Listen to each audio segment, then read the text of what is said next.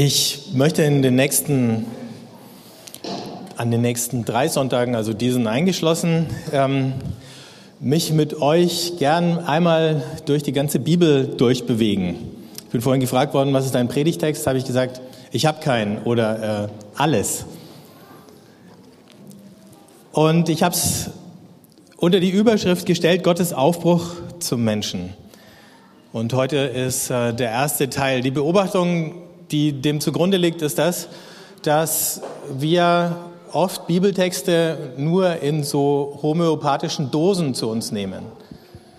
Bei irgendjemand habe ich diese Woche gelesen, äh, eine der blödesten Erfindungen war, die Bibel in Verse einzuteilen, weil Leute plötzlich keine längeren Zusammenhänge mehr lesen.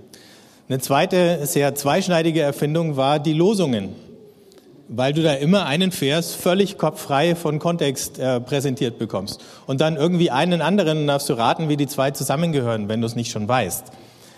Manche wissen es und für die ist es dann in Ordnung, das zu lesen, aber die Beobachtung ist, dass immer mehr Leuten sozusagen der Kontext fehlt. Und dass wir dann irgendwie mit einem Sammelsurium von Versen im Hinterkopf leben und du könntest jetzt ganz unterschiedlich die zusammen sortieren und dann entstehen relativ unterschiedliche Bilder draus. Und dann wundern wir uns erstens, warum uns manchmal der Spaß oder der Mut beim Bibellesen verlässt. Muss ich weiter hintergehen, um das Feedback auszuschalten? Oder?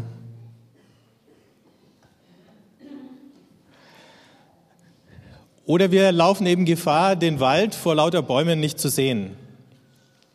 Und falls es euch mal so gegangen ist, dass ihr das Gefühl hattet, in diesem Bibelwald irgendwo verirrt zu sein und es war auch kein Hänsel und Gretel da, die euch irgendwie so eine Brotkrümelspur da rausgelegt haben. Zum Glück gibt es keine Hexe in dem Wald, ich kann euch beruhigen. Also falls ihr euch da allerdings mal verloren oder verfranst habt, dann wollte ich euch einfach mal eine Möglichkeit geben, euch zu orientieren da drinnen. Das ist eine Möglichkeit, das ist nicht die einzige Möglichkeit, das ist meine Logik oder Systematik und man kann das alles auch wahrscheinlich nochmal anders und möglicherweise noch viel besser tun. Aber ich habe gedacht, irgendwo muss man halt mal anfangen und äh, jetzt fangen wir so an. Im Prinzip finden wir diese Bewegung, die ich, und ich mache gleich auch noch deutlich, von wem das Zitat stammt, als Gottes Aufbruch zum Menschen bezeichnen will, dreifach in der Bibel. Und jetzt gucken wir es uns mal gleich an auf so einer Grafik, die ich mal dafür versucht habe zu entwickeln. Nämlich zuerst hier als das Wort Gottes, in dem Gott aufbricht zur Welt. Und ihr seht schon, da gibt es jetzt unterschiedliche Stationen. Ich weiß nicht, ob man es bis hinten lesen kann, aber es macht auch nichts. Wir gehen sie nämlich gleich nochmal durch. Und dann gibt es eine zweite Bewegung, wie Gott sich aufmacht zur Welt, nämlich in dem Sohn Gottes. Und das da wiederholen sich viele Stationen, die wir auf dieser ersten Bewegung gesehen haben. Oder es gibt eine ganze Reihe von Entsprechungen. Und die werden wir dann nächstes Mal vergleichend anschauen. Aber diese zweite Bewegung entsteht aus der ersten Bewegung, ist aber keine eigene Bewegung, sondern sozusagen wir haben eine dreifache Bewegung, die doch eine ist. Erinnert euch das an irgendwas? Jetzt kommt nämlich der dritte Teil. Der Geist Gottes, das ist sozusagen die dritte Variante des Kommens Gottes oder des Aufbruchs Gottes zu den Menschen oder in die Welt. Und das alles ist eigentlich mehr so eine Art Orientierungshilfe, Merkhilfe, Sehhilfe. Alles, was ihr dann irgendwo in den verschiedenen Teilen der Bibel liest, das könnt ihr wieder dieser einen Bewegung in drei Teilen zuordnen. Und äh, das Stichwort, unter das ich es gestellt habe, habe ich geklaut, habe ich ja schon gesagt, von jemand, der diese Woche 125 Jahre alt geworden wäre, nämlich Karl Barth, vielleicht der wichtigste, größte Theologe des 20. Jahrhunderts. Und er hat es sehr schön zusammengefasst, wenn er schreibt, die in Jesus Christus geschehene Versöhnung der Welt mit Gott ist in erster Linie die Geschichte eines Aufbruchs Gottes zum Menschen hin. Und erst daraufhin, also in zweiter Linie, die Geschichte eines Verhältnisses und Verkehrs des Menschen mit Gott. Wir denken ja oft genau in der anderen Richtung. Wir reden viel von einer persönlichen Beziehung zu Gott. Und das ist alles auch richtig. Aber das alles hat seinen Grund in der Tatsache, dass Gott zum Menschen hin aufgebrochen ist, wie es der Karl Barth hier sagt.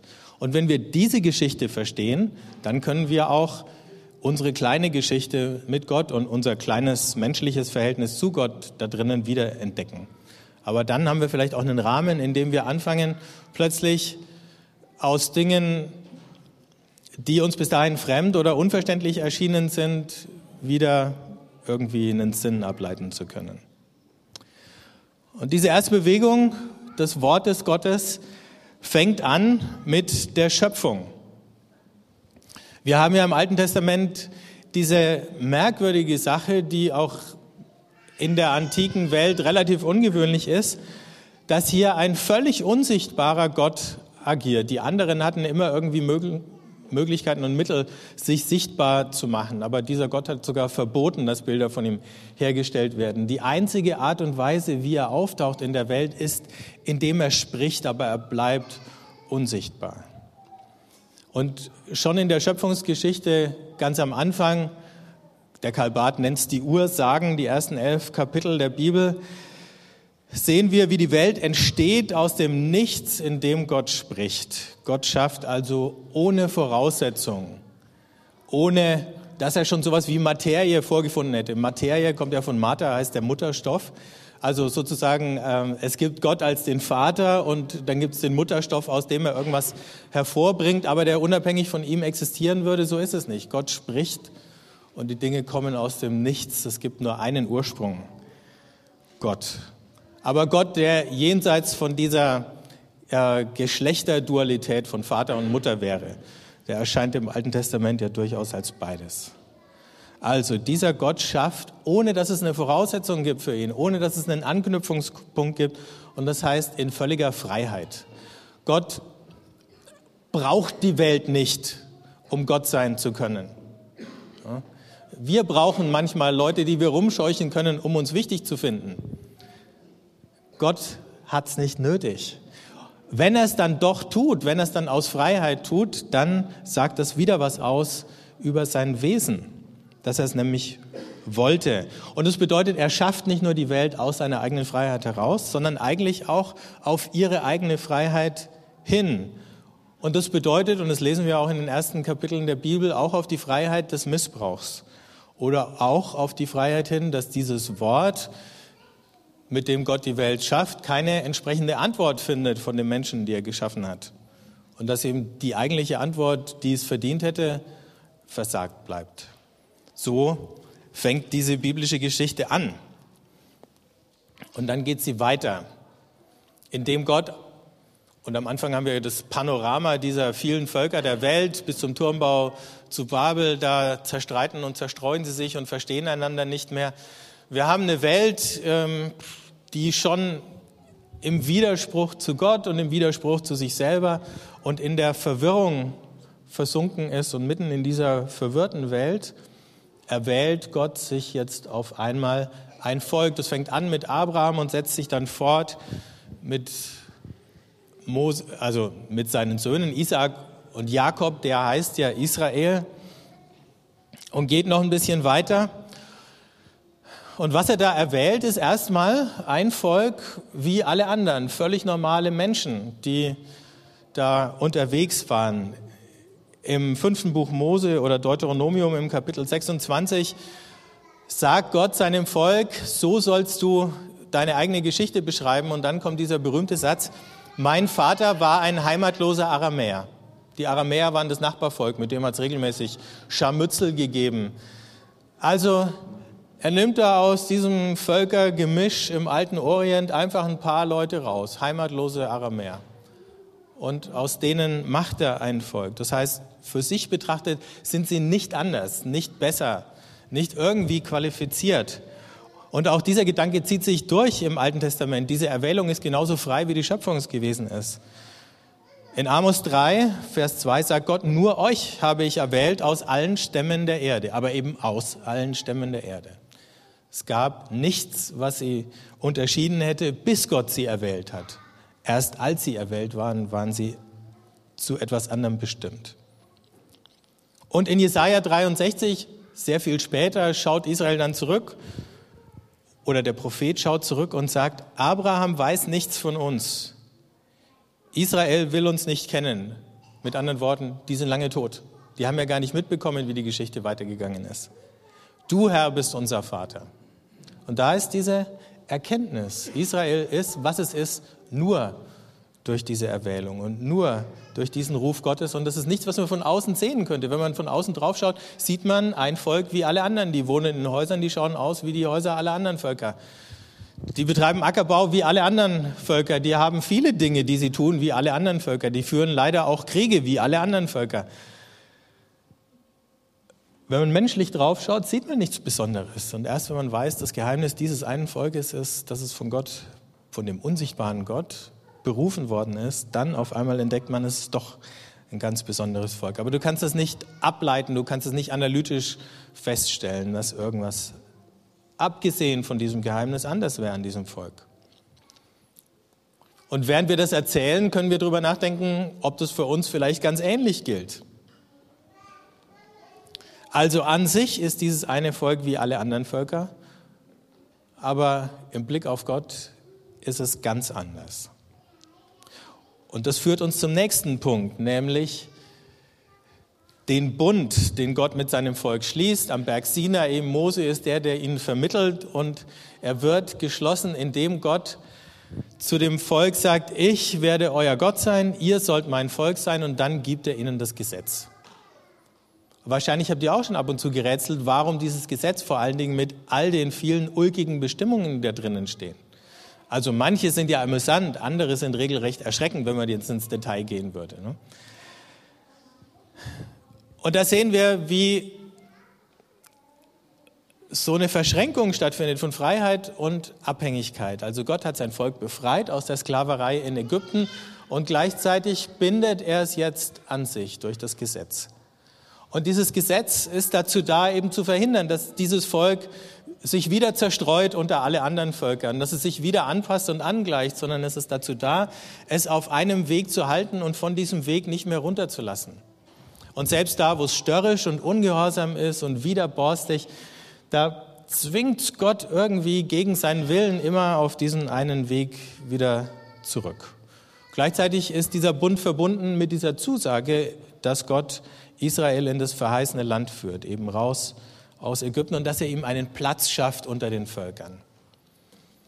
Wenn wir manchmal über diese brutalen, kriegerischen, blutrünstigen Szenen, vor allen Dingen aus dem Buch Josua und auch zum Teil Richter oder Könige, ähm, nachdenken und erschrecken, weil diese Gewaltvorstellungen für uns nach 2000 Jahre Christentum, wo Feindesliebe und Gewaltfreiheit gepredigt worden ist, zu Recht ja auch ganz fremd sind. Dann muss man sehen, die eine Geschichte, die da erzählt wird, ist die von Gott, der eben in diesem Völkerwirrwarr einen Platz schaffen muss für sein Volk. Und es sind ja eben interessanterweise dann doch nie Israels Kriege, die es um seiner Selbstwillen führt, sondern Gott, der für Israel kämpft.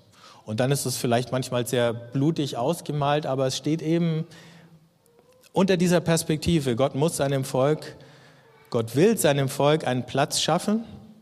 Und dabei geht es zum einen um dieses Volk, dass es einen Platz hat, aber zum anderen darum, dass es irgendeinen Ort auf der Welt gibt, an dem Gott erkannt werden kann. Das ganze Gesetz ist nur dazu da, dass Israel seiner Erwählung und seiner Einzigartigkeit unter all den Völkern treu bleiben kann. Und gehalten werden muss es nicht, um sich einen Platz im Himmel zu verdienen, wie man später dann fälschlicherweise äh, versucht hat, das zu lesen oder zu deuten, sondern einfach aus dankbarem Gehorsam dieser Erwählung gegenüber.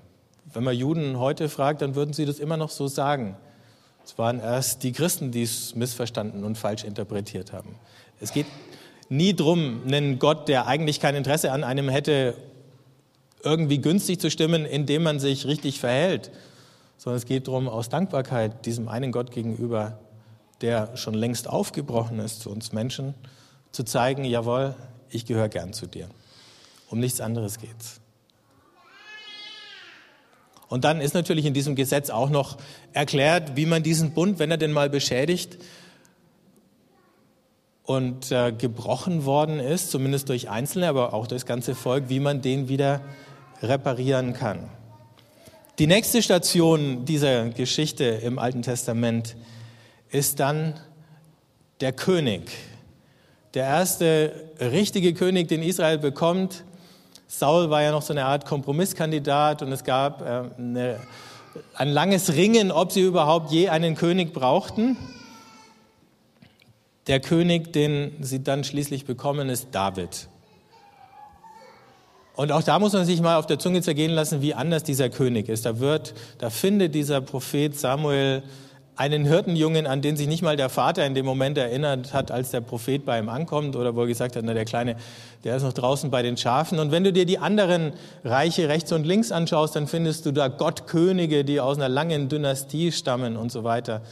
Ähm, der immer, denen immer göttliche Abstammung nach, äh, nachgesagt oder angedichtet wird. Und hier einfach einen Hirtenjungen aus Bethlehem. Und der kommt auf den Thron und unter dem erreicht Israel die größte Ausdehnung und die größte Macht und den größten Einfluss seiner Geschichte. Nie vorher und nie mehr danach hat es das gegeben. Und auch David war eine zwiespältige Gestalt. Auch der hat ähm, Licht und Schatten in sich gehabt. Und insofern war er ein typischer Israelit.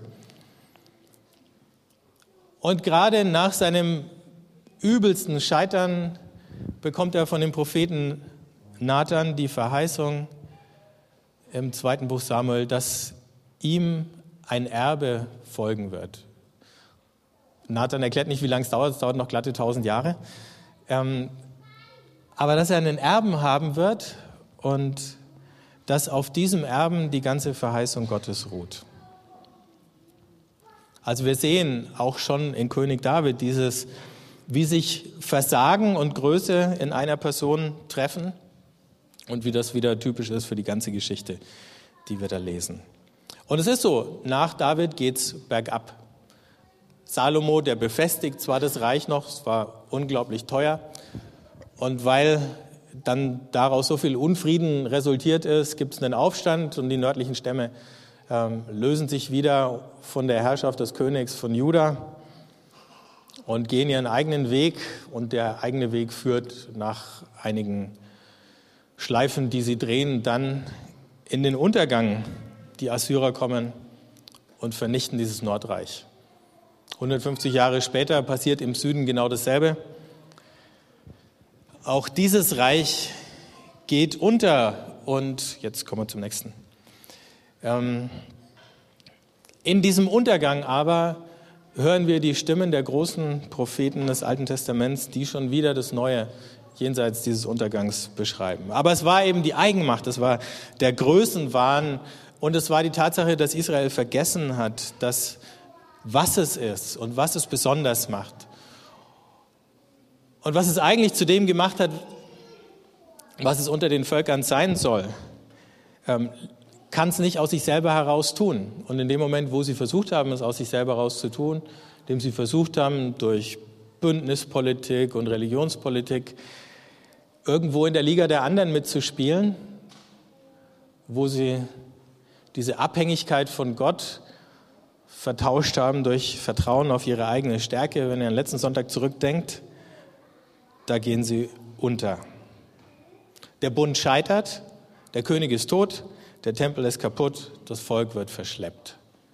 Und es schaut aus, als wäre es das Ende aller Dinge.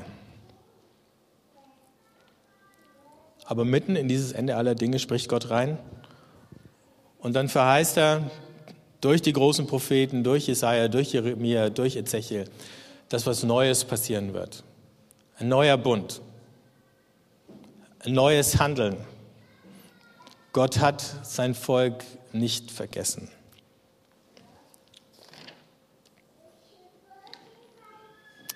Und vielleicht den gewagtesten Ausblick auf dieses Neue, was nur angekündigt wird im Alten Testament, aber noch nicht in seiner Vollendung beschrieben wird, finden wir im Buch Daniel. Da taucht eine Gestalt auf, die wir dann wieder treffen im Neuen Testament, nämlich der Menschensohn. Und wir sehen in diesem Daniel-Buch, was vielleicht mit das jüngste Stück des Alten Testaments ist, deswegen ist es zum Teil auch in Aramäisch geschrieben und nicht mehr in Hebräisch.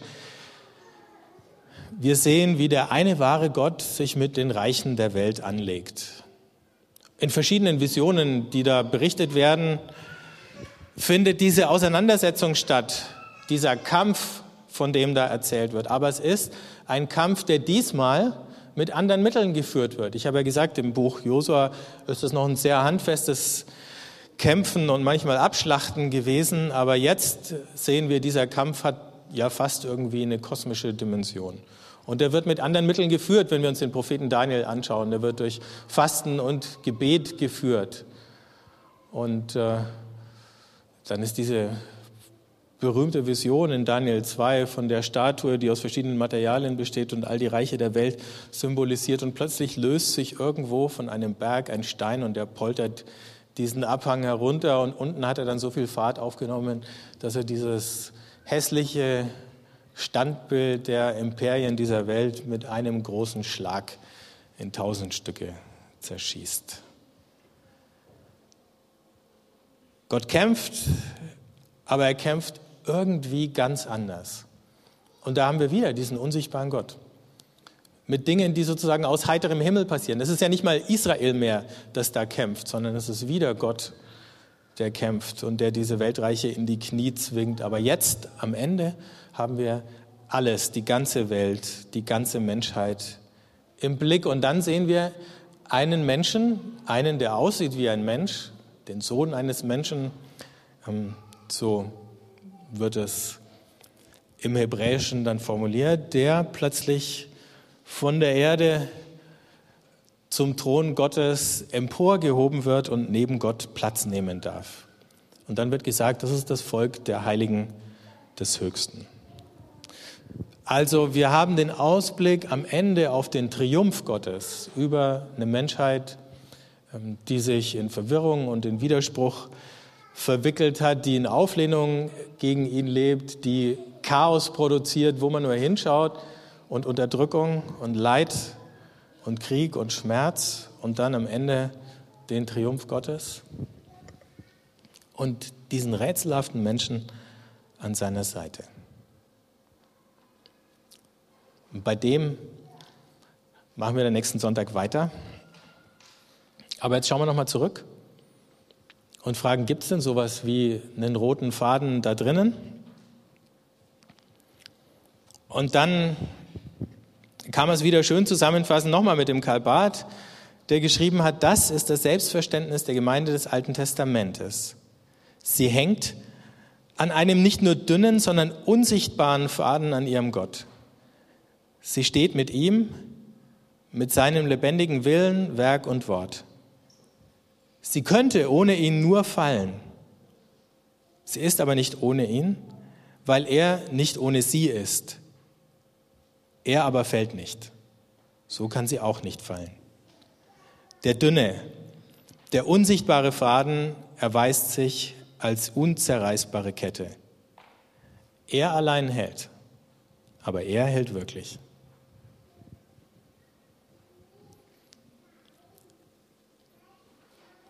Da war er mal kurzzeitig Dichter, glaube ich, der Bart.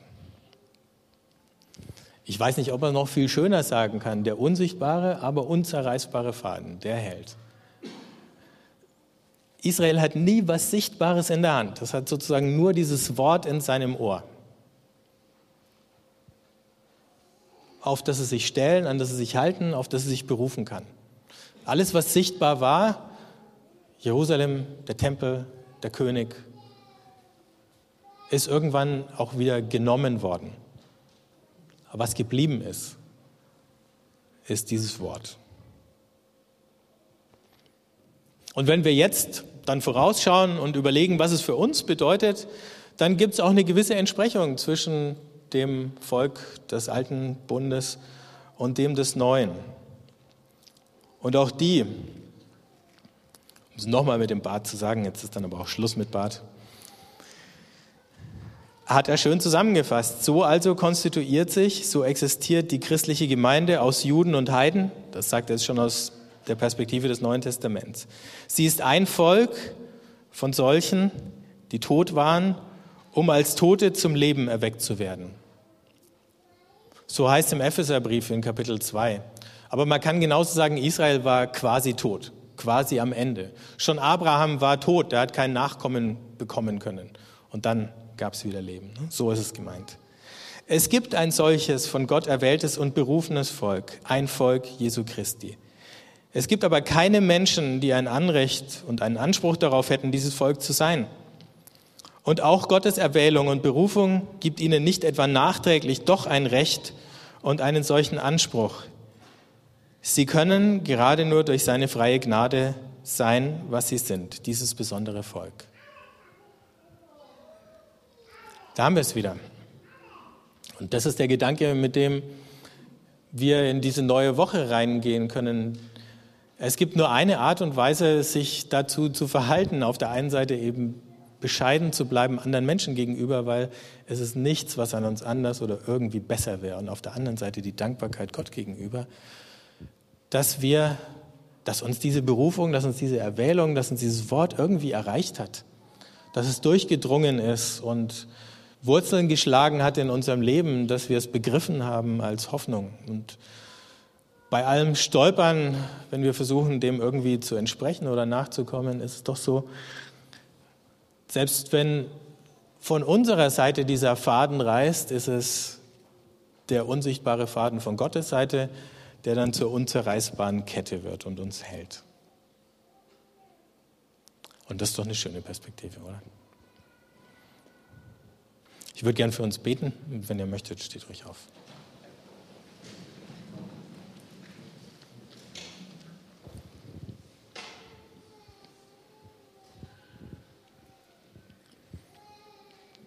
Vater im Himmel, ich danke dir, dass wir dich so wie Israel dich als Vater angeredet hat, so wie Jesus dich als Vater angeredet hat, dass auch wir dich als Vater anreden dürfen und dass wir heute erkennen und bekennen können, alles, was wir sind, das sind wir durch dich. Alles, worin wir allen anderen Menschen gleich sind, im Guten wie im Problematischen, das kommt daher, dass du uns geschaffen hast mit dieser ganzen Welt und Schöpfung um uns her. Und alles, was wir sind im Glauben, im Vertrauen und in diesem Geheimnis, dass du uns berufen und erwählt hast und dass du uns deine Liebe offenbart und deinen Sohn geschenkt hast. Das sind wir auch durch deine Gnade und durch deine Barmherzigkeit. Herr, so oft verlieren wir das aus dem Blick, so oft nehmen wir das, was überhaupt nicht selbstverständlich sein dürfte, als selbstverständlich hin. So oft stumpfen wir ab und gewöhnen uns an Sachen, an die man sich eigentlich nie gewöhnen kann oder darf. Öffne uns die Augen neu für deine Liebe, für deine Treue, für, dein, für das Vorrecht, zu dir gehören zu dürfen, uns in dieser Welt zu dir zu zählen und zu bekennen. Und lass dieses Bekenntnis da, wo es auch immer von uns verlangt wird in dieser Woche oder wo immer sich eine Gelegenheit öffnet, ein fröhliches und ein mutiges und ein hoffnungsvolles und zuversichtliches sein. Amen.